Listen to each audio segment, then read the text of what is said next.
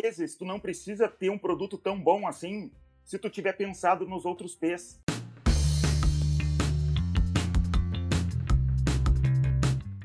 Quando a gente está falando em 4Ps, eu acho que é importante começar definindo o conceito, né? O que, que são os 4Ps? Quais são os 4Ps? São os, é o mix de marketing, né? Foi inventado pelo Kotler, que é o papa do marketing. E são praça, preço, produto, promoção e tem outros P's, né? Que agora, agora a gente estava discutindo antes aqui, tem 8 P's, tem 12 P's, mas os principais são esses 4 P's aqui do que, que pode dar atenção. Inclusive, a gente estava conversando sobre isso, tá? Quantos P's a gente vai falar? Eu digo assim, ó, se tu der atenção para três desses P's aqui, ou só esses quatro P's aqui, a tua empresa já vai dar um pulo de gestão, porque eu vejo muita gente se preocupando com algum aspecto só da empresa e não olhando o resto todo. A pessoa se preocupa demais com o produto e não se preocupa como é que ele vai fazer a distribuição, né? Que seria, por exemplo, no P seria a praça, que é uma, uma tradução, né? Os P seriam em inglês e traduziram para ficar P também em português, praça. Então já é algo muito bom. Tem, daí tem preço, tem, tem outros P's como é, posicionamento, pessoas. Cada um aqui a gente estava estudando um pouquinho antes, né? Só para dar uma relembrada antes de conversar sobre esse assunto. E a gente achou milhões de P's que existem agora. Pois é, eles foram dando filho, né?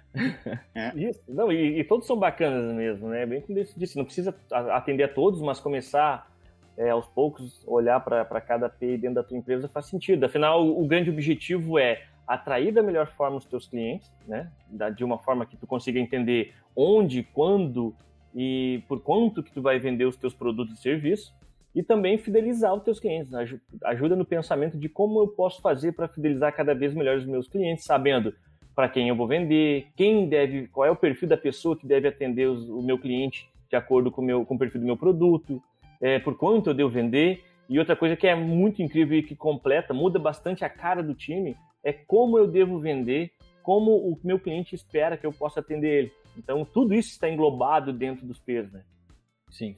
Uh, então, só para sumarizar aqui rapidinho, a gente tem os quatro P's. Hoje a gente vai falar sobre, só sobre esses quatro, no máximo conversando um pouquinho por cima sobre um ou outro que seja diferente, mas esse daqui é o básico, né? Se tu ainda não faz nada na tua empresa, não te preocupa com os 25 P's do marketing, começa pelos quatro, é basicamente isso.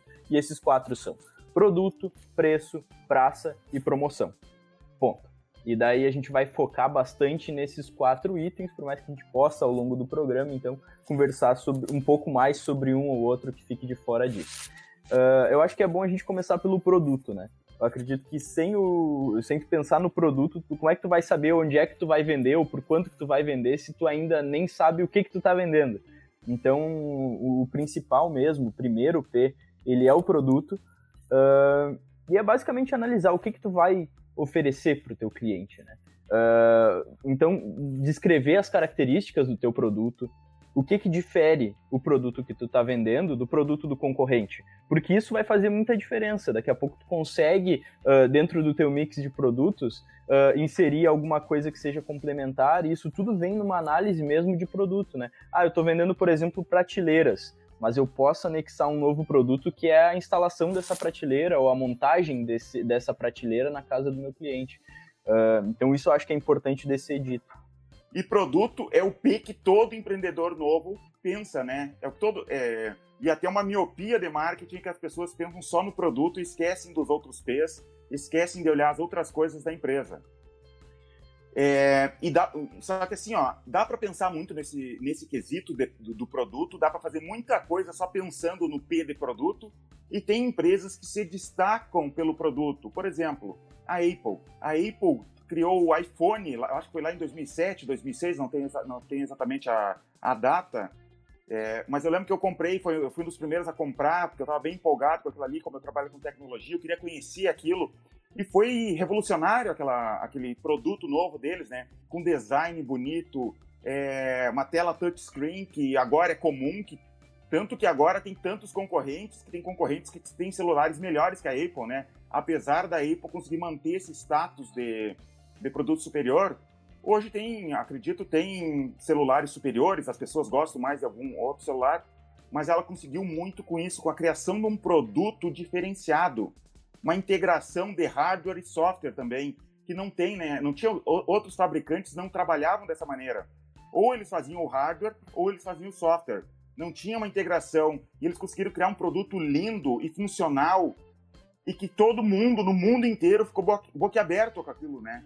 Até outras empresas de tecnologia, é, eu lembro o Steve Ballmer, que era o CEO da Microsoft na época, finge, tem uma entrevista, procurem na internet, dele dando risada, dizendo assim, ó, ninguém vai querer comprar aquilo ali, essa bateria não vai durar, é, não vai funcionar para empresas, porque não tem um teclado físico. Obviamente, ele nunca tinha tocado num celular, né? E ele estava defendendo a indústria dele, porque ele, é, ele queria aquele mercado também.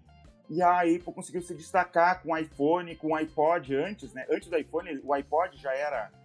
A Microsoft, na época, estava criando o Azure, seria um concorrente para o iPod, que era para ouvir músicas, para quem não conhece, e porque o iPod fez muito sucesso, e vem a, a Apple e lança o iPhone e arrebenta, assim, o Azure é um fracasso, foi um fracasso de vendas, de produção, tudo, porque eles começaram, quiseram tentar dar uma resposta para a Apple, é, e a Apple veio com algo superior, assim, ó, logo que eles lançaram, a, a Apple veio com algo muito superior. Então dá para pensar em coisas relacionadas a produto.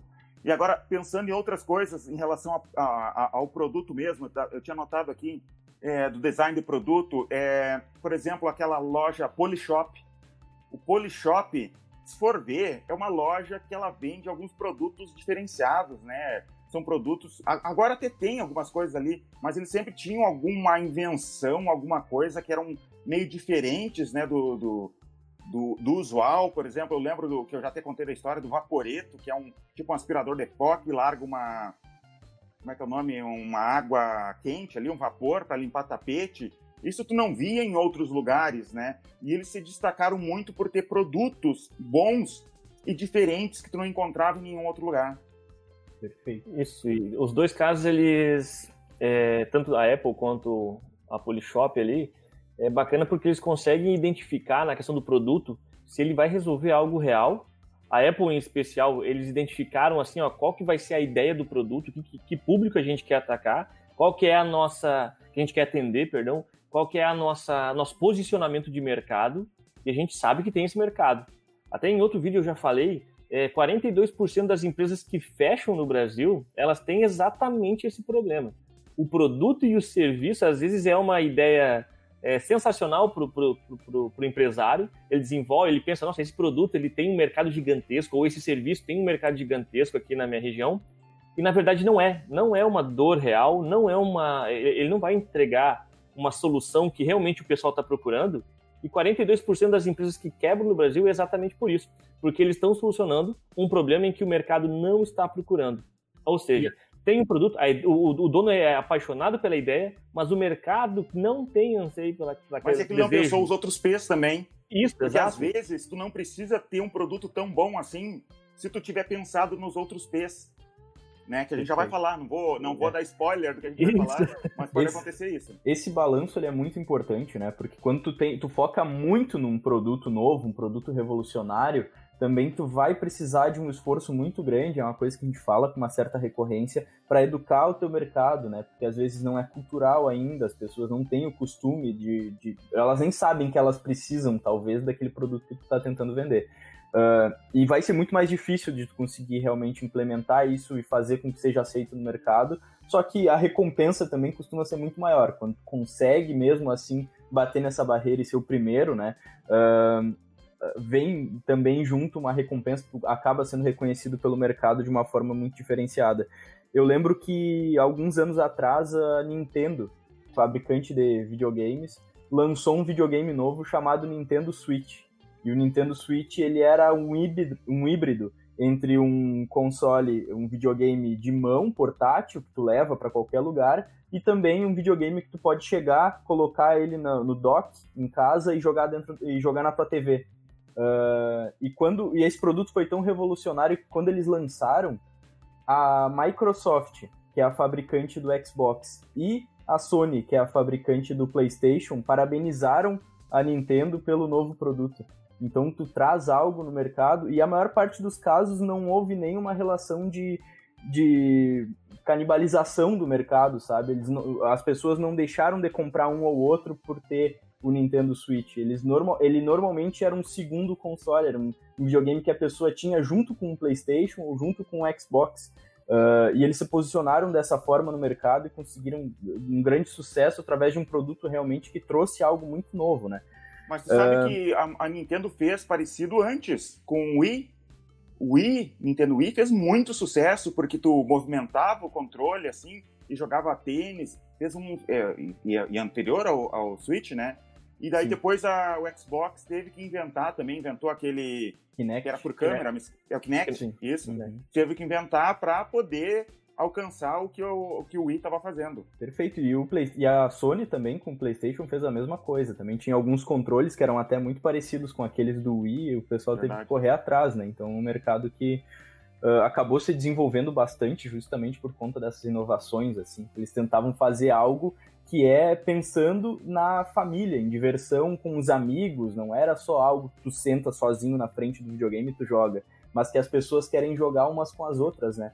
Uh, e acho que isso possibilitou a Nintendo justamente criar esses produtos que são tão diferentes. Agora, eu acho que é importante, só antes da gente continuar o nosso assunto sobre produto ainda, falar que o produto em si, porque a gente está falando em exemplos de videogame e tudo mais, ele não precisa ser necessariamente um produto físico, né? Isso também vem muito da tradução do inglês mas quando a gente fala de produto, falando em termos de marketing, o teu produto ele pode ser o serviço que tu está oferecendo, ele pode ser uma, uma experiência que tu está vendendo, um acesso a um curso que tu tá que tu desenvolveu, então isso tudo acaba sendo o teu produto, né? O produto é aquilo que tu entrega, é aquilo que tu vende para o teu cliente. É, não precisa uh, ser o produto só, né? O produto exatamente. é só, é só para se encaixar no P ali. exatamente. E, e analisando os produtos, consegue perceber se o teu mix ele faz sentido, né? Então uma coisa que a gente sempre falou bastante também foi foco. Precisa ter foco dentro da tua empresa. Uh, e, e, com isso eu quero puxar o assunto da miopia de marketing, tá? Uh, quando tu não tem foco e tu não sabe muito bem o que, que tu tá vendendo ou o que, que tu tá oferecendo para os teus clientes, tu pode acabar sendo levado pelo mercado de uma forma um pouco cruel até. Uh, um exemplo disso era, por exemplo, uma fabricante de martelos. O martelo, claro que ele tem outras funções, mas uh, uma das principais funções que garantiam a venda dele era fazer buraco na parede. E empre as empresas que faziam o martelo, elas não, não perceberam que vinha, que a máquina furadora de... A, furadeira? Furadeira, exatamente.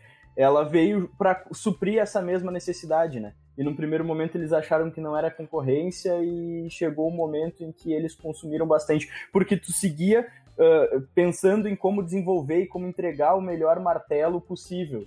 Mas tu não percebia que a pessoa estava comprando aquilo muitas vezes porque ela não, não queria um martelo em casa, ela queria um buraco na parede. Existem formas mais inteligentes, de repente, de fazer isso, de entregar isso.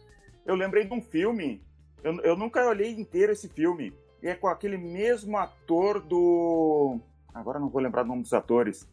Aquele Um Sonho de Liberdade, o principal do filme é aquele Um Sonho de Liberdade. Eu vi um pedaço desse filme que era uma empresa que criou Bambolê. Não sei se vocês já viram, não sei nem o nome do filme.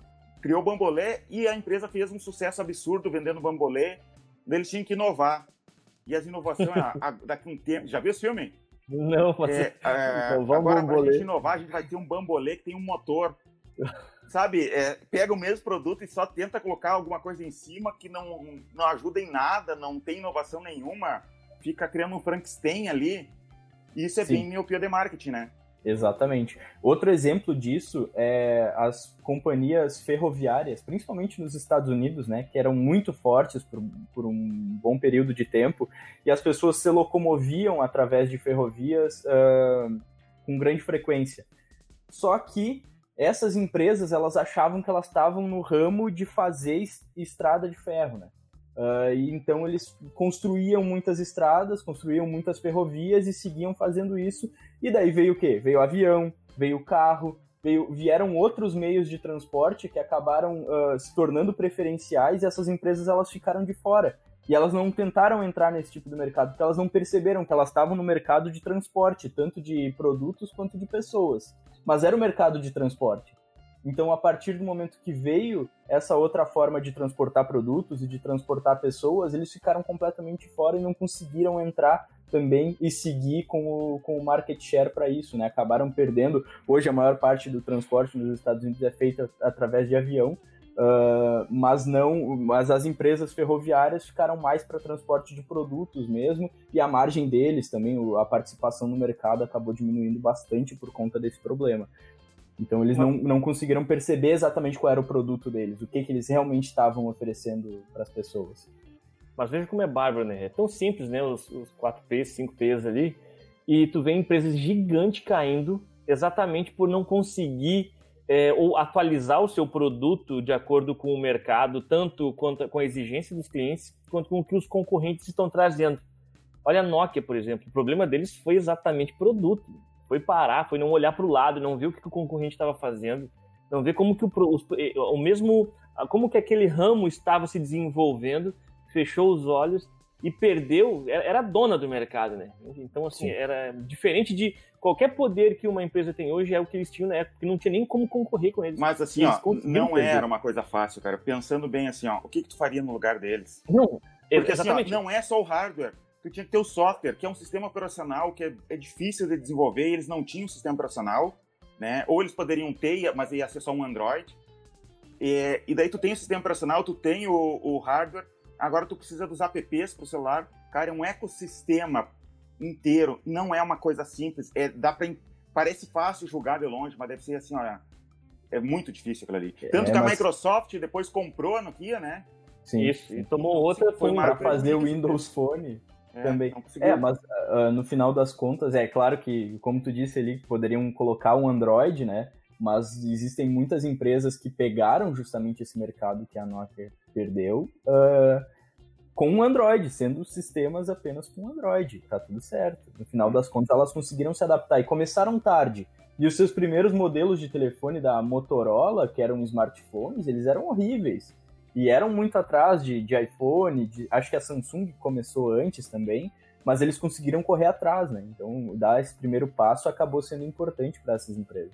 Mas a grande Sim. questão é que tem, tem muito conteúdo na, na, internet que fala que eles é, não tiveram preocupação no início nem de sair na frente e, e só e eles começaram a se movimentar para tentar solucionar tarde demais, onde os concorrentes já tinham avançado muito. Então, claro que é, que é difícil, claro, quanto maior a tua empresa, mais complexo fica de tu conseguir diferenciar. Claro que sim mas descuidar, não ficar se atualizando ou cuidando como o mercado está indo é, é, perigoso. Agora, que é, uma, que é algo delicado, com certeza. É... Olha, eu acho que era Blueberry, acho que era, né? O outro. Blackberry. Blackberry, isso. Blackberry, até o, eu lembro o Obama usava Blackberry, o presidente dos Estados Unidos usa Blackberry, sabe? E o, uma das vantagens do Blackberry é que ele tinha um sistema de comunicação criptografado que era muito bom para os presidentes, não sei o quê.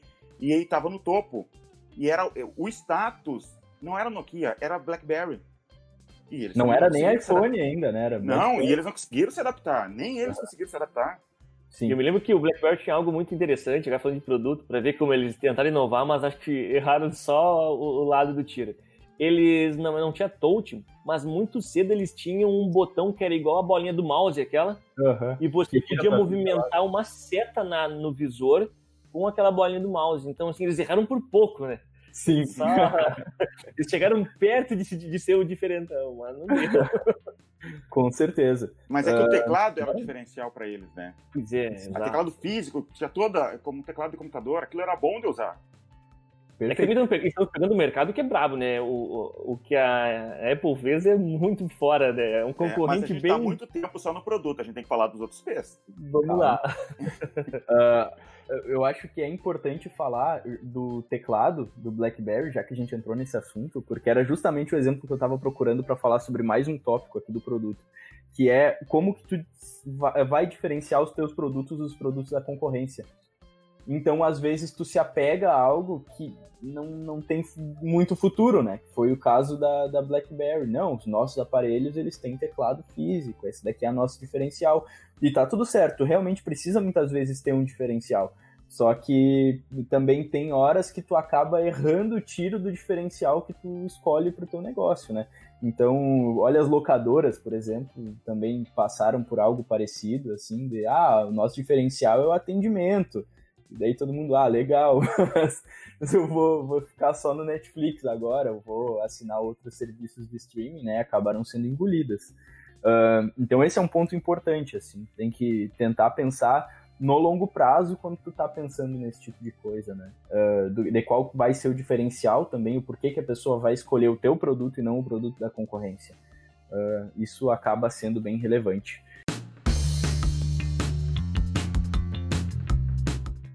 Então vamos pro preço?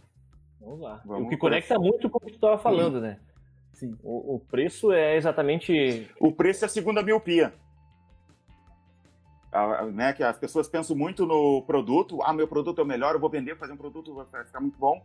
E depois eles pensam, vou vender barato. Vou vender barato e agora, agora sim. Né, e, acha que, e, e, acha que, exato, não, mas conecta muito com o que eu vou falar. E, é, e acha que é exatamente isso que vai fazer vender. Vai vender porque é barato. E, na verdade, não necessariamente. Se fosse só por barato, as pessoas comprariam novamente vários produtos para entulhar em casa só porque é barato. Não compra por isso. Compra, na verdade, pelo valor agregado que vem junto ao teu produto ou serviço e outra pela necessidade de demanda. Por isso, de necessidade de, de, de, de utilizar né, de, na, na, vida do cliente. É, e até eu, eu, brinco bastante aqui, os, quando a gente vai falar com o vendedor, ah, mas fica batendo em questão de preço, preço, ou o meu produto é bom, mas é, o meu preço é barato. E não é só por isso. Porque se fosse, às vezes eu sempre pergunto, tá, mas você tem uma motosserra em casa? Não, não tenho. Mas como que você não tem uma motosserra? É tão barato para uma motosserra. É um produto tão incrível, por que que tu não tem? Não, mas eu nunca vou usar a motosserra. É exatamente isso. É de acordo com a necessidade e a demanda do mercado que você vai e o valor agregado do teu produto, o que, que você entrega, que você vai conseguir ter um preço que não necessariamente precisa ser um valor baixo, mas sim um valor que você consiga é, ter uma lucratividade e também consiga vender o teu produto, né? Consiga girar esse produto, esse, esse produto dentro do mercado. sim, mas assim, ó, é verdade. Só que eu quero te falar outra coisa, Ricardo. Uhum. Eu quero comprar arroz. Uhum. Arroz. Ah, arroz branco. E agora? Todo mundo, todo mundo precisa. Qual o ponto? É, o commodity é, é, é, commodity, né? Ah, sim. É, Normalmente, agora eu quero mais barato. Açúcar, eu quero mais barato. E tem, tem mercado, tem como fazer produto baixo. Serviço é mais difícil de tu trabalhar dessa forma de, produto, eh, de valor baixo, né? Mas em, em commodity, tu pode trabalhar dessa maneira. E, e teve gente que ficou muito rica trabalhando com preço baixo. Só que não é para qualquer um não dá para uma empresa que não tem dinheiro, assim, ou está começando, tentar ir para esse lado de, de preço baixo. Mas quem conseguiu ficar muito rico foi o Sam Walton, da Walmart. Anos atrás, na época da faculdade, eu li um livro do, Sam, do sobre a história do Sam Walton, né, de como é que ele fazia. E quem começou com essa história, que agora tudo que é supermercado copia, né, preço baixo, preço baixo, foi o Walmart lá nos Estados Unidos há muitos anos atrás. E ele percebeu que se ele vendesse mais barato esses commodities, ele conseguia vender mais, então ele ganhava na quantidade. Então ele fazia assim, ó, ele fazia de tudo, ele tinha toda uma gestão financeira, não era só vender preço baixo. Ele tinha negociação, e ainda tem, né? Negociação com o fornecedor de tamanho de compra para poder conseguir mais barato, evitar roubo dentro do supermercado para não ter prejuízo para conseguir vender mais barato toda uma estrutura gigantesca para trabalhar dessa maneira. Eles brigavam com sindicatos, eles preferiam é, fechar uma loja numa cidade do que aceitar as exigências de um sindicato para conseguir manter preço baixo. E eles chegavam assim, ó, destruindo os mercados locais, é, porque os mercados locais não conseguiam é, competir em preço. E hoje até hoje, se o Sam Walton não, não tivesse morrido, ele seria a pessoa mais rica do mundo. Ele só não é, a família dele só não é a pessoa mais, é, não são os mais ricos do mundo porque se dividiu entre vários familiares. Então dividiu, né? São, Isso, são vários filhos e parentes. Mas se fosse, se a fortuna tivesse sido herdada por uma pessoa só, essa pessoa seria a pessoa mais rica do mundo, trabalhando com preço baixo. E, o, e o, a Amazon seguiu nessa linha, só que online. O Jeff Bezos, eu já falei isso em outro podcast, pediu desculpa uma vez porque a Amazon teve lucro, né? Porque eles trabalham dessa maneira de, é, no mínimo ali, sabe, para ganhar mercado e trabalhar com preço bem baixo.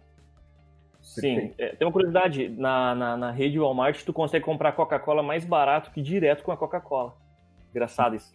Se você buscar um, a Coca-Cola, uma engarrafadora da Coca-Cola e tentar negociar o valor com eles, provavelmente você não vai conseguir bater o valor que a rede Walmart consegue. Porque eles compram em tanto volume que eles conseguem entrar com um valor só para te atrair a comprar outros pontos. Aí é estratégia. Eu... Mas, mas essa questão de preço, é, só para terminar, realmente a, vai, é casado com a tua estratégia. Não necessariamente precisa ser o mais caro e nem o mais barato. Você consegue atrair os teus clientes de acordo com essa estratégia de preço. Porque também tem gente que compra é, itens que são caros exatamente por ser caro, exatamente pelo poder que aquilo gera. Então também existe um mercado no vender alto. E existe o um mercado no vender barato, que é essa questão de, de, de consumo, né? Consumo em geral. Uma bolsa Louis Vuitton, né? uma mala Louis Vuitton, é, uma mulher rica lá não vai querer uma falsificação. Ela Isso, não, é questão e compra porque é caro, exato, porque tem o valor agregado, que foi o que a gente disse lá em produto, né? O que, o que, que agrega ter esse teu produto? Então, às vezes não é nem a solução, porque a outra bolsa barata vai atender a mesma coisa. Mas não, é, é exatamente o, poder da marca. É, isso que é que as pessoas têm que pensar no P. Qual estratégia de preço? É, é um mix de marketing. Tu vai ter que pensar no produto, no preço, como que tu vai... Tu pensou no produto, o produto vai ser bom, dessa e dessa maneira, vou vender o produto dessa maneira e agora eu estou pensando no preço. Como que eu vou vender o, o, meu produto? A estratégia é preço baixo? A estratégia é vender um produto de luxo? É, é um produto premium? Né? Ou, por exemplo, empresas de tecnologia criam, por exemplo, um chip novo, né? um, um processador novo. Inicialmente, esse produto é caro, porque eles têm um, um custo muito alto de pesquisa, desenvolvimento e lançamento. E com o tempo, esse produto vai ficando mais barato. E ao contrário, algumas outras empresas entram em mercados com preço muito barato para é, arrebentar com os concorrentes. Tanto que até tem regulação, tem limites para te fazer isso. Seria as leis anti-dumping, né? Para não, não ter quebradeira no mercado de preço baixo demais. Tem empresa que faz isso. E tem empresas que fazem isso de, uma, de maneira legal, porque acredito eu, não, não, não, não sou, não tenho conhecimento jurídico para saber disso, mas deve ter limites né, do, do que, que tu pode fazer em relação a um dumping legal ali, né? Isso Perfeito. são várias estratégias de marketing que tu pode usar. Outra é o, preço. Outra é a questão da distribuição. Eu quero distribuir meu produto, preciso que as, e não existe, por exemplo, o streaming fez muito isso. Né? Até o, o, o Netflix ele teve enfrentou um problema depois de um tempo eles tiveram que reformular o formato de cobrança deles, é, porque no início eles baixaram muito o preço, porque como não, não era comum ter, eles precisavam que as pessoas, meio que educar o mercado, fazer com que as pessoas experimentassem aquele tipo de produto, aquele tipo de serviço. Assim que o pessoal viu que não realmente é bom, vamos atrás, eles tiveram que acabar com aqueles três, acho que era três meses grátis, alguma coisa assim que eles tinham, e começar a cobrar imediatamente e subir os valores. Então fizeram o inverso. Fizeram preço baixo para poder distribuir. Depois que o pessoal tinha necessidade e interesse, deu, agora vocês vão ter que pagar e pagar um pouco mais caro do que eu, nós estávamos planejando em, em cobrar, ou estava apresentando. Perfeito. Mas eu quero trazer um outro ponto aqui, tá? Uh, quando o Davidson falou sobre o supermercado, assim, e é claro que dá para fazer muito dinheiro vendendo barato. A gente não argumenta sobre isso, mas também precisa ter uma capacidade financeira muito forte, né? Enquanto, por outro ponto, se eu falar para uma pessoa que não entende muito sobre computador, que existe um computador que custa 10 mil reais e que é esse o computador que ela precisa, ela não vai querer gastar. Ela vai, olha, o computador de 1.500 aqui já, já é o suficiente para mim e eu já tô achando caro. Imagina, 10 mil é impensável, preço de um carro, é. Eu não, não vou comprar, isso daqui não entra no meu bolso e eu não vejo valor para gastar isso, 10 mil reais nesse computador. Mas ele não é o público.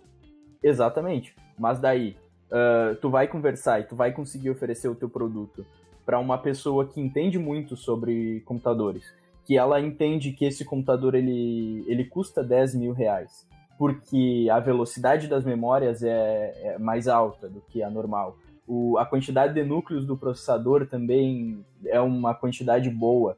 Uh, e daí, a partir dessa junção de todas as características do produto e detalhes que às vezes é muito difícil de tu explicar para uma pessoa leiga, ela olha e fala: esse daqui é o computador que eu quero. Eu quero um computador a partir de hoje de 10 mil reais. Mas daí a gente já está falando de outro P. Só um, só um momento. Ainda na, na, na precificação, tá? porque aí a pessoa passa a perceber realmente o valor naquilo. E o, e o que eu quero dizer com isso é o seguinte: às vezes essa pessoa ela nem precisa de um computador de 10 mil reais. Ela não precisa de um computador tão potente assim. Um computador de 5 já faria absolutamente tudo que ela quer e ela sabe disso. Mas ela, por conhecer, ela vai. E, e, daí é uma questão de que envolve muitos outros pontos também. Mas ela conhece o suficiente sobre o produto, ela está educada o suficiente para saber que aquele preço se justifica e isso é o suficiente para ela comprar, entende? Porque, ah, eu poderia obter um desempenho legal já, aceitável para o que eu quero com aquele computador que custa metade do preço, mas esse daqui, e daí só de tu falar nas características já brilha o olho. Não, porque a velocidade da memória dele é 3.660 MHz. E, daí, e começa com algumas coisas que a pessoa leiga, ela fica, olha, só me dá um mais barato, por favor. Mas a pessoa que entende aquele custo tá absolutamente aceitável para ela. E o meu ponto com isso é que o preço ele é sempre relativo. Então vocês falaram também da bolsa da Louis Vuitton e vai ter gente que vai querer comprar exclusivamente porque é caro ou porque o material, e daí eu, eu não vou nem saber vender a, a, as características de uma bolsa Louis Vuitton para tentar justificar o preço aqui para vocês. É Tem pessoas que são educadas o suficiente nesse assunto que olham para aquilo e falam: é isso aqui que eu quero. Ah, eu preciso. Vai carregar, vai, vai caber mais coisa dentro dessa bolsa do que cabe naquela outra? Não vai. Talvez vai caber. Mas assim, ó, é que a, os P's estão interligados. Muito. Lá no outro P que a gente vai falar depois, que é a promoção vai te ensinar ou vai, vai te ajudar a criar estratégia para te vender um produto caro ou às vezes um produto complexo. Por exemplo, vender o gestor é vender um produto complexo. Tu tá, fazendo, é, tu tá criando uma relação, a gente está criando uma relação com a pessoa que está usando o gestor. Ela vai assinar, vai fazer uma assinatura por mês. Tem um processo, tem uma promoção, é, que seria um jeito de tu, tu trabalhar isso, né, para para a pessoa entender e querer comprar aquilo ali. Não é como tu vender uma caneca. A caneca ele não está tendo problema de é, se eu comprar caneca é muito barato, não vou ter problemas, eu não vou ter que me justificar com meus colegas de trabalho por que, que eu comprei aquela caneca. Então, eu não sei quando a gente vai falar do outro P, mas só para dizer que tem interligação ali, né? Vamos daqui a pouco. Só também mais um último ponto que eu quero trazer aqui sobre preço ainda, tá? É que basicamente tu vai ter que olhar para o mercado e só sumarizando tudo isso que a gente já trouxe, uh, e pensar na tua estratégia de posicionamento de preço. Ah, eu quero ser o cara que vende uh, bolsa, tá? Vamos falar da Louis Vuitton um pouco. Barata, intermediária, ou o cara que vende bolsa uh, de luxo, e daí vou estar tá trabalhando. Porque, é claro, vou ter que saber chegar em cada um desses públicos e vai ser diferente a praça, dependendo do meu público-alvo, ok? Mas. É, eu já tenho a bolsa de qualidade excelente, já tenho um preço que eu defini, mas eu não sei como chegar no cliente, então não adianta. Tem os outros P's. Exatamente. Mas aí, no P, tu basicamente define, olha, em que momento aqui, em que posição que eu vou querer estar tá, uh, na minha região ou para o meu mercado, né? Porque às vezes não precisa nem ser local o teu comércio também. E daí vamos falar de praça. Então, já emendando o assunto, Uh, antes de começar a falar realmente de praça, só quero dizer uma coisa, né? É mais um termo que foi traduzido uh, ah, para encaixar o P. Então, praça, ele pode ser o local da tua empresa, o ambiente, a tua loja, se for o caso, mas ele também pode ser um site, se for um comércio eletrônico, não tem o menor problema. Só que isso daqui é tudo onde é que tu vai comercializar aquele produto, né? Uh, e eu acho que para esse ponto é importante que, que tu já tenha definido os dois anteriores, porque vai ser diferente. Se tu tá vendendo, por exemplo, um produto mais popular, tá? E tu consegue um local na frente do paradão da tua cidade, onde passa muito um fluxo de pessoas muito alta, independente da, do tipo de renda que eles têm, né, mas muito também com renda baixa, de repente tu consegue, consegue alcançar melhor o teu público num local como esse, certo? Sim. Uh, então a gente vê bastante, por exemplo, dessas lojas de, de, tudo abaixo de 10 reais, esse tipo de coisa, né? Com produtos muito mais acessíveis, também em locais com um fluxo de pessoas muito grandes, mas uh, sem necessariamente ser um bairro nobre, por exemplo, até melhor que seja mais para o centro da cidade, que seja um, um, local que fique assim no meio da, da correria do dia a dia. Aqui na cidade que a gente mora, eu percebo muito isso, assim, que perto das paradas de ônibus sempre tem várias, uh, vários pontos de venda de produtos que são produtos acessíveis, né? Que são produtos do dia a dia, assim, de uma dona de casa e tudo mais. Um dos erros que eu cometi, queria falar?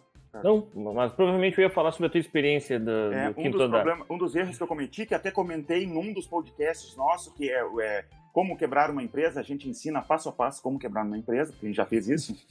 tá? Um dos erros que eu, além de vários outros erros né, na, que eu cometi nessa empresa, eu criei uma lan house e coloquei no quarto ou quinto andar, agora não me lembro, de um prédio comercial sem elevador, é difícil. Ou seja, escolhi o pior praça do mundo. que, né, o problema não é que a gente não, não vendia, né? não tinha gente lá pagando, é que não tinha nem gente indo lá olhar. Então é a pior praça do mundo, né? Se parar para pensar, um erro de um dos pés. E era isso que eu, ia falar, algo vinculado a isso, que é a questão. Voltamos novamente a linkar um P com o outro, né? Então, para te encontrar praça, vai muito de acordo com o produto, o serviço que tu vai vender, né? O teu produto, o preço que tu vai cobrar, como o Escobar falou, se é algo que é barato, você precisa botar onde tem muito, um círculo de gente muito grande, porque provavelmente para bater as tuas contas, tu vai ter que vender volume. É, normalmente é casada essa ideia, né? Ah, eu vendo barato, mas eu tenho que vender muito daí. Aí, se eu, por causa da minha margem, normalmente, ou eu tenho uma margem muito alta, é um produto de valor elevado, provavelmente ele não vai ter uma saída tão grande, e aí eu vou ter que ter um ponto mais refinado, eu vou ter que investir, quem sabe, um pouco mais na na fachada da minha loja, no interior da minha loja, como que é a distribuição de produtos dentro. É, ou senão eu tenho um produto que ele tem é fácil de circular, é, de circular ele no mercado, é fácil de transportar. Eu vou para a internet, ele é um produto em que eu posso distribuir para todo o Brasil. Também é, a praça entra nesse ponto, né? Em conseguir encontrar onde eu vou encaixar, como que eu vou distribuir, como é que eu vou atrair clientes é, da melhor forma possível com o perfil do meu produto e com o perfil do meu preço, quanto que eu cobro, né? Então, basicamente, tu precisa estar onde o teu público também está localizado, né? Uh, acho que um bom exemplo para a gente conversar sobre esse assunto é o seguinte: imagina que tu tá fazendo uma hamburgueria gourmet na tua cidade, ok? E tu coloca ela num bairro uh, distante dos bairros nobres e, assim, de certa forma, mal localizado, porque não se encaixa com a realidade que está na volta da tua empresa. Então, por mais que tu possa fazer tele ainda por cima, ou que as pessoas possam se locomover de carro até o teu local, a distância e a espera uh, pelo teu produto vai aumentar, as pessoas também vão ter que fazer um esforço maior para chegar no teu local. Então, é basicamente assim, ó, não pode se esconder muito, né? Tu tem que estar perto do teu público, das pessoas em que tu quer chegar, uh, para conseguir ser mais efetivo quanto à localização do teu negócio. E daí muitas vezes a internet te possibilita isso, mas ainda assim a questão da entrega pode ser um problema, principalmente quando a gente está falando sobre comida, como é o exemplo uh, atual, porque daí, se, se tu tá falando de uma cidade grande, o, o motoboy pode ficar 40, 45 minutos numa corrida até conseguir levar o, o produto pro, pro cliente, né? E mais 40 minutos, de repente, para produzir o hambúrguer, ou quando ele entra numa fila, isso pode, pode causar uma experiência de compra muito ruim, justamente para o público que é o teu público-alvo. Então, tu tem que pensar neles muito para localização, independente de tu de tu estar tá trabalhando à distância, de tu poder fazer delivery ou de qualquer que seja a finalidade de entrega. E pensando nisso daí, por exemplo, digamos que tu tem essa hamburgueria e tu coloca para vender no iFood. Tu tá pensando num dos P's, que tu tem uma praça boa, que o iFood tem bastante gente acessando e tu vende bastante, mas de repente por algum motivo o iFood cancela a conta contigo, ou o iFood, sei lá, acontece alguma coisa no mercado, não existe mais iFood e tu não pensou nos outros P's, tu não pensou no um que a gente vai lá falar depois, que é promoção, que é a criação da tua marca mesmo, e tu perdeu tudo, né? Isso acontece também para quem vende, por exemplo, em, em, marketplaces, por exemplo, Mercado Livre, Amazon, Magazine Luiza, de repente eles começam a vender bastante, e eu, se eu tivesse uma empresa dessas, eu colocaria no iFood, eu colocaria no Mercado Livre, em outros marketplaces também, mas eu daria atenção em, nos outros P's, para criar minha marca, para mim não ficar dependente só desses, desse, dessa praça, né? Possivelmente cairia, cairia sim meu faturamento, mas eu não estaria tão dependente só daquela praça ali que é o iFood, por exemplo. Não, e eu acho que o, o, o, P, que é praça, nunca esteve tão quente. Acho que desde a da, da invenção do shopping, do conceito shopping center, acho que o, o P Praça não, nunca teve tão quente, né? Hoje o Marketplace é uma das, foi uma das salvações para o mercado é, nessa crise que a gente passou, eu está passando, na verdade.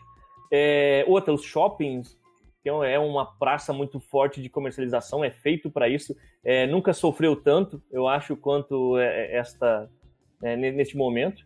E bem como o Davidson disse, questão do esses deliveries de alimentos, esses, é, esses aplicativos, que é exatamente a mesma coisa, conseguir é, chegar, distribuir para os teus clientes em um formato, em uma praça diferente, né?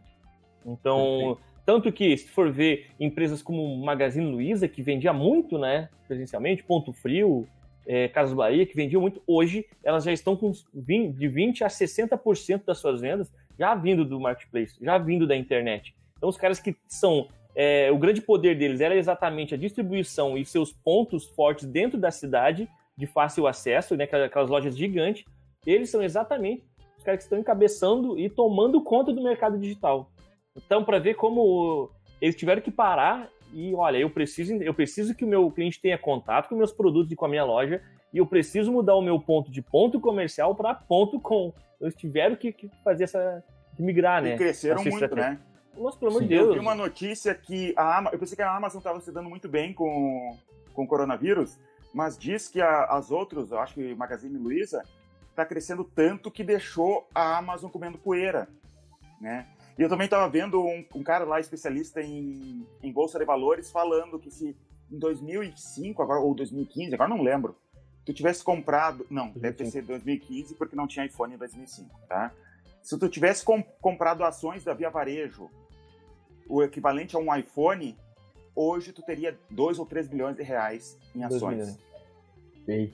E é, porque realmente por, exatamente pela troca da, da praça. É a única coisa. É realmente é a única. O, o Mas que fez com competência, né? Não, exato. É, é exatamente isso. É a visão do, do Trajano, né, o filho da, da, da Luísa, que conseguiu identificar, que, que, recebeu essa missão absurda, que seria o cara da Nokia lá tendo que desenvolver um produto. Ele é conseguiu migrar a. Imagina pra... brigar com a Amazon. Não, pelo amor de Deus. E assim, Mercado Livre já vinha, né, já era, já era o maior marketplace da América Latina e eles conseguiram migrar uma loja que tem a cultura totalmente de atender o cliente presencial, né, como eu falei, com um custo gigantesco de aluguel para ter os pontos, migrar toda essa estrutura para para loja para praça que seria para internet, né, loja online. Uh, eu quero trazer um ponto que eu acho que é muito relevante da gente falar aqui, tá?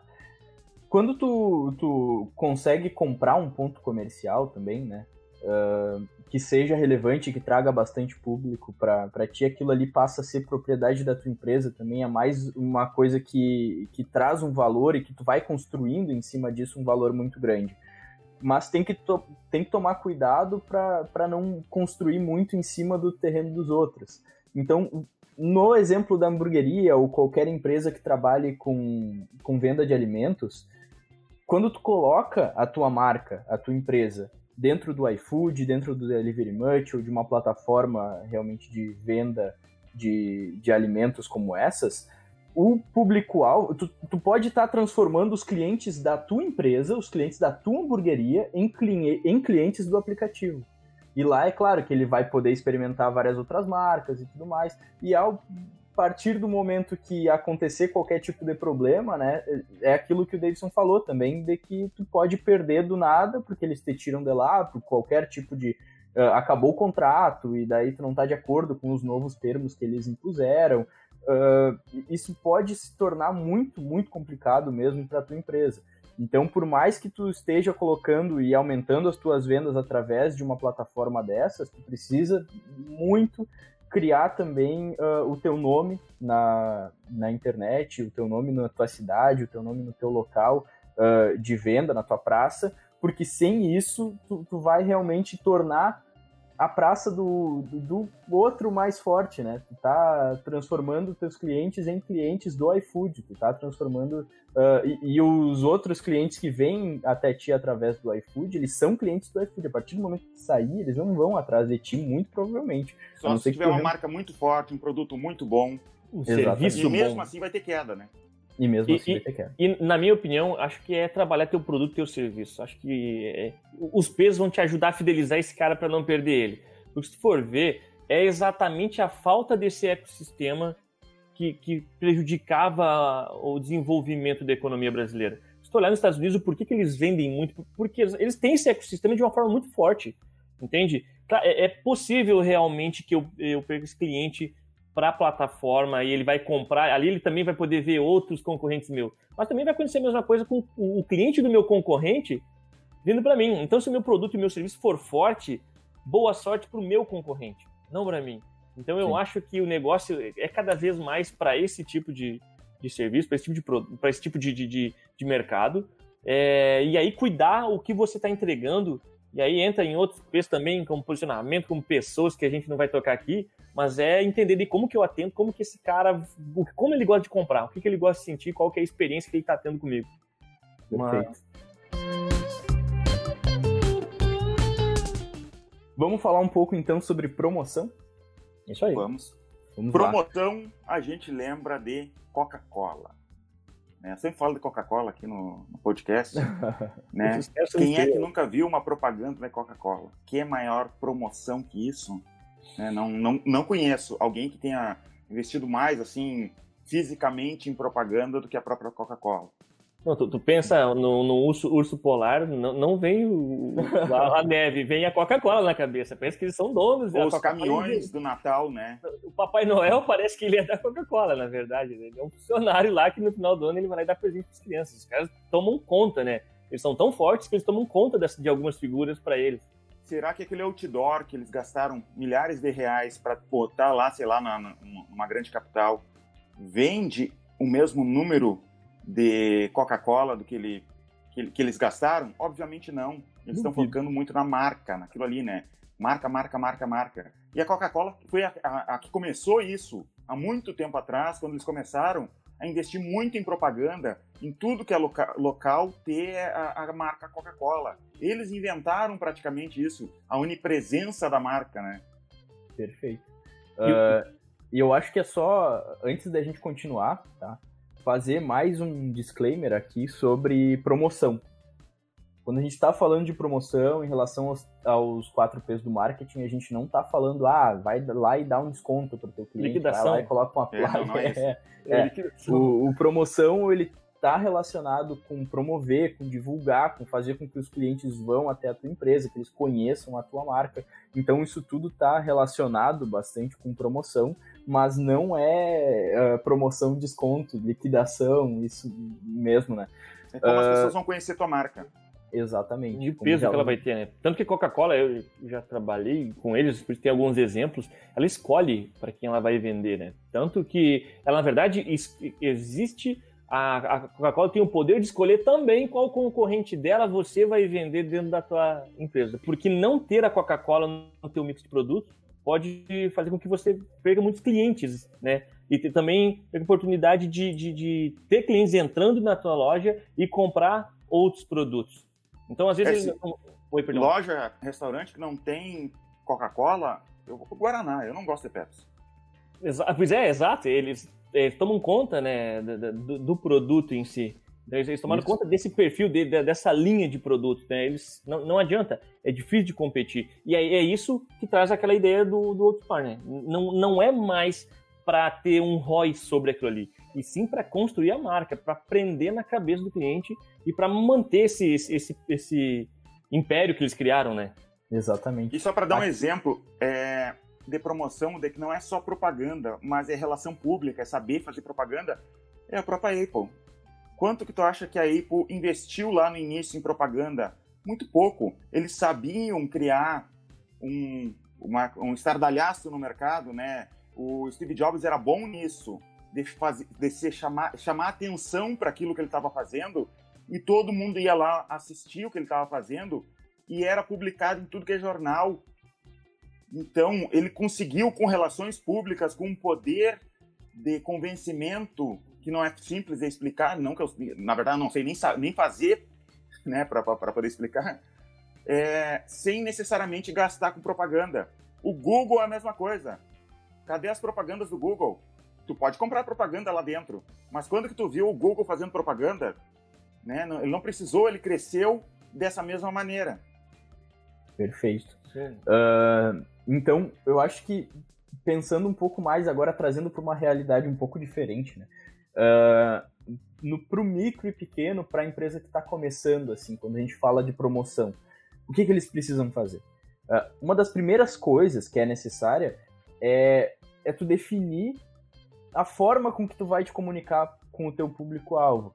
Então tem outro P, que são as pessoas, que depois o Ricardo pode até falar um pouquinho sobre isso uh, pra gente, mas qual vai ser a forma com que tu vai se comunicar com o teu público, com os teus clientes, com as pessoas que estão ao redor da tua empresa? Esse tom durante a comunicação, ele vai dizer muita coisa tu vai se comunicar de uma maneira mais formal, se tu vai ser um pouco mais é, descolado, um pouco mais solto durante a tua comunicação. Isso é tudo muito importante também, uh, que seja definido, que seja pelo menos pensado dentro do teu negócio para poder manter um padrão.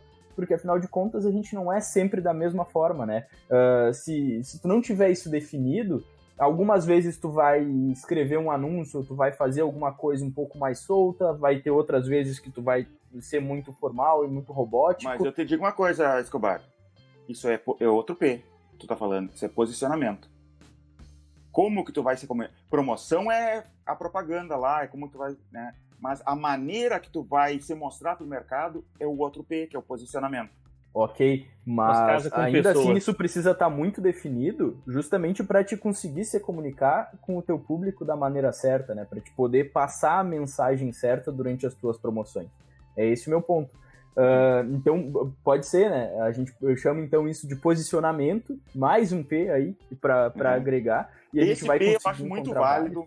Eu já vi ali o, o pessoal falando em milhões de P's, mas esse P é muito importante, o de posicionamento. Não sei quanto que vamos falar, se dá, nem se vai dar tempo de falar, mas esse é bem interessante de procurar. Perfeito. A gente fala daqui a pouco. Vamos só terminar então antes o, o de promoção. Uh, outra coisa, depois que tu tiver, então, um pouco do teu posicionamento definido aí com a maneira com que tu vai conversar com os teus uh, clientes e com o teu público, como é que tu vai fazer efetivamente essa divulgação? Tu vai colocar anúncio na rádio? Para algumas empresas a rádio funciona muito bem, né? Para outras não funciona, não traz uma venda, não traz um resultado, não traz uma pessoa lembrando da tua empresa. Deixa eu contar do gestor. A gente testou tudo que é tipo de propaganda para ver o que funcionava. Eu coloquei outdoor, rádio, é, é, televisão acabei não tentando, propaganda online, esportes, assim, ó, é, eventos, né? E o que, que realmente funcionou para nós? Como é uma empresa de tecnologia, funcionou tecnologia, funcionou é, marketing de conteúdo, funcionou propaganda Google, Facebook, Instagram, isso que funciona para nós. Essa é a nossa praça, né? Não, essa é a nossa promoção. Oh, já estou errando. e de repente, por uma empresa local, o outdoor funciona muito bem e não tem fórmula mágica. Tu vai ter que testar, vai ter que conversar com outras pessoas do mesmo ramo e ir testando, entendendo o que, que vai funcionar de promoção para tua empresa. Perfeito. Isso, às vezes uh... você não tem uma marca tão forte e você pode também usar a questão do feedback dos teus clientes, que eles dão online, é, promover isso, né? Mostrar que as pessoas estão falando bem do teu serviço, mostrar que o pessoal gosta de consumir, que a experiência é legal. Então, promover esse atendimento é, pode ajudar bastante também, né? Até Isso. criar a marca, que já é outro. Existem algumas uh, formas de divulgação que elas combinam muito com o produto em si, né? Então, como o Davidson falou, a gente, por ser uma empresa de tecnologia, acabou funcionando muito esses meios mais tecnológicos. Mas eu consigo ver muito bem se encaixando assim para uma, para uma loja de roupa feminina daquelas mais caras, assim fazer divulgação em revistas de, da alta sociedade da cidade. Aqui a gente tem alguns desses exemplos, assim, e sempre tem anúncios justamente dessas empresas, dessas uh, lojas de roupas um pouco mais caras lá, porque o teu público-alvo ele vai acabar consumindo aquilo, são pessoas que estão um pouco mais relacionadas com status, com, com, e são os valores né, pelos quais elas prezam, e é um meio que acaba comunicando muito com aquilo. Então, se é isso que tu quer vender, pode ser uma opção interessante, né? Pode ser no jornal, numa coluna social do jornal também, pode ter isso. Uh, enquanto, se tu é uma loja de informática, talvez uma abordagem um pouco mais uh, voltada para Facebook, um pouco mais voltada para Google, principalmente pesquisa, eu consigo ver uh, funcionando muito, né? E alimentação também acaba sendo muita rede social, recebo mesmo eu uh, muita propaganda de comida no Instagram, no Facebook. Uh, dá para te definir também os horários em que tu quer vender. Se teu restaurante ele abre só de noite, tu consegue colocar que as propagandas apareçam só das 7 horas da noite em diante, por exemplo. Isso tudo consegue ser muito mais configurado, eu acho que encaixa muito mais e cada modelo de negócio tem o seu, né? Então, é realmente testar, é ver como é que aquilo ali vai trazer os resultados para o teu negócio e daí sim focar depois que tu já descobrir essa resposta. Mas eu, eu, pelo menos, sou muito a favor do teste sempre, então depois de um ano eu voltaria a testar de novo em outros canais e ver se se as coisas seguem iguais ou se elas estão mudando assim ao longo do tempo. Eu acho que isso é muito importante. Então, desde panfletos até Google, até TV, até jornal, até rádio, tu pode passar por diversos testes, outdoor também é uma, para ver o que, que se encaixa com o teu negócio, né? Então, aproveitando, eu quero chamar você que chegou até esse momento do vídeo, tá? Aqui em cima vai aparecer um card para um vídeo nosso uh, sobre como ter presença digital na internet sem gastar nenhum centavo. Então é um vídeo que eu produzi e que a gente fala bastante sobre uh, realmente maneiras de divulgar o teu negócio, de já começar a trazer uma demanda, de gerar uma venda ou outra por canais que muitas vezes eles não são utilizados de forma nenhuma pela empresa, mas que com muito pouco esforço, um pouco de conhecimento e, e novamente, sem gastar nenhum centavo, tu vai já conseguir trazer pelo menos um pouquinho de demanda para tua empresa, tá? Uh, voltando para o assunto, alguém quer falar um pouco sobre o posicionamento? Então? Só para as pessoas entenderem, eu gosto muito da, de, de posicionamento, mas daria para fazer, eu acho, um podcast inteiro só sobre posicionamento. Mas, assim, ó, exemplos. A 7-Up. 7-Up é um refrigerante, parece um Sprite, que é muito famoso no, nos Estados Unidos. Como eles se posicionaram no mercado? Eles perceberam, eles queriam ganhar mercado, queriam ganhar market share na venda de refrigerantes. E eles perceberam que a maioria dos, do, dos refrigerantes vendidos nos Estados Unidos eram colas. Era Pepsi Cola, Coca-Cola e tem um outro, agora me esqueci o nome, que também é, é uma cola que é, acho que Dr. Pepper. Dr. Pepper. É. Dr. Pepper nos Estados Unidos. E eles se posicionaram, começaram a fazer propaganda se chamando de Uncola, que seria não cola, né? Uncola, Seven Up, Uncola. Eles ganharam uma. É, você só bebe em Coca-Cola, você só bebe em cola. Tome, tem propaganda, procurem na internet é, propagandas antigas do 7-Up, 7-Up Ancola, 7UP Ancola. É, e eles se posicionaram assim e eles ganharam um monte de market share fazendo esse tipo de propaganda, se posicionando desse jeito, né? A Pepsi fez a mesma coisa. A Coca, o que, que tu faria, por exemplo, para se diferenciar da Coca-Cola? E eles conseguiram um monte de market share, eles cresceram muito na época. Tem até um documentário do History Channel sobre a Guerra das Colas. Procure lá no History Channel, a Guerra das Colas é bem interessante. Que a, a Pepsi pegou e fez assim, ó. A, a Coca-Cola é o que teus pais bebiam. Seja geração Pepsi, beba o que sua geração bebe. Chamaram Michael Jackson, fizeram um monte de propaganda e ganharam um monte de market share, se posicionando diferente da Coca-Cola. Perfeito. Uh, isso é, esse posicionamento realmente ele traz algumas vantagens, consegue se diferenciar exatamente de quem que tu é e definir, fazer, se tu define para ti mesmo, né, o que que a tua empresa é e no que que ela acredita, tu vai conseguir passar isso com uma facilidade muito melhor para o teu mercado, também para o teu público, e eles vão entender o porquê que eles devem comprar de ti. O porquê que o teu produto é melhor, o porquê que teu produto é diferenciado, o porquê que a tua empresa ela se destaca da, da outra empresa. E isso às vezes é motivo suficiente já para pelo menos experimentar. E Ricardo, quer falar um pouquinho sobre pessoas, então? Eu, particularmente, gosto muito de falar de pessoas, como o Davidson gosta de posicionamento. é fofoqueiro, eu também... Ricardo? Gosto. Porque... não, eu vou, vou, vou, corrigir. Eu gosto de falar do P de pessoas, mas não falar das pessoas. É o seguinte, então. É, como vem da, da, da, linha de vendas, né? Acho que pessoas é, é algo... É um, é um P que foi adicionado faz, faz pouco tempo, né? Nos quatro P's, que já são 12, 13 P's aí. É, por que pessoas? Porque o, o, como as pessoas compram hoje é, mudou muito nos últimos anos. Na verdade, em poucos anos mudou muito o formato de, de, de vendas. Outra questão, produto. Todo mundo. É, não, é difícil um produto que não tenha um concorrente assim, que tenha algo muito próximo. Então, para se diferenciar hoje, a gente tenta olhar cada vez mais pro consumidor. Então acabou aquela história de botar o produto no centro e a gente coloca agora o consumidor, a pessoa que vai comprar.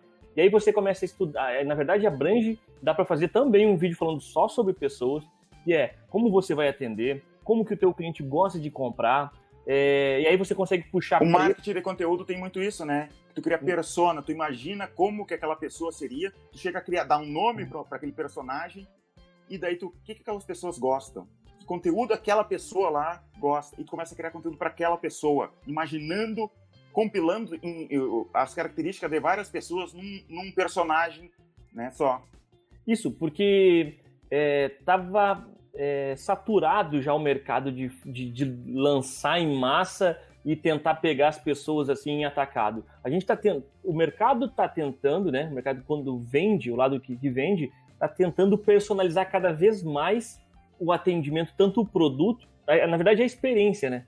Então, é, na tentativa de personalizar, a gente é, acaba tentando entender cada vez mais qual é o pensamento, como que essa pessoa procura e o melhor, onde ela procura.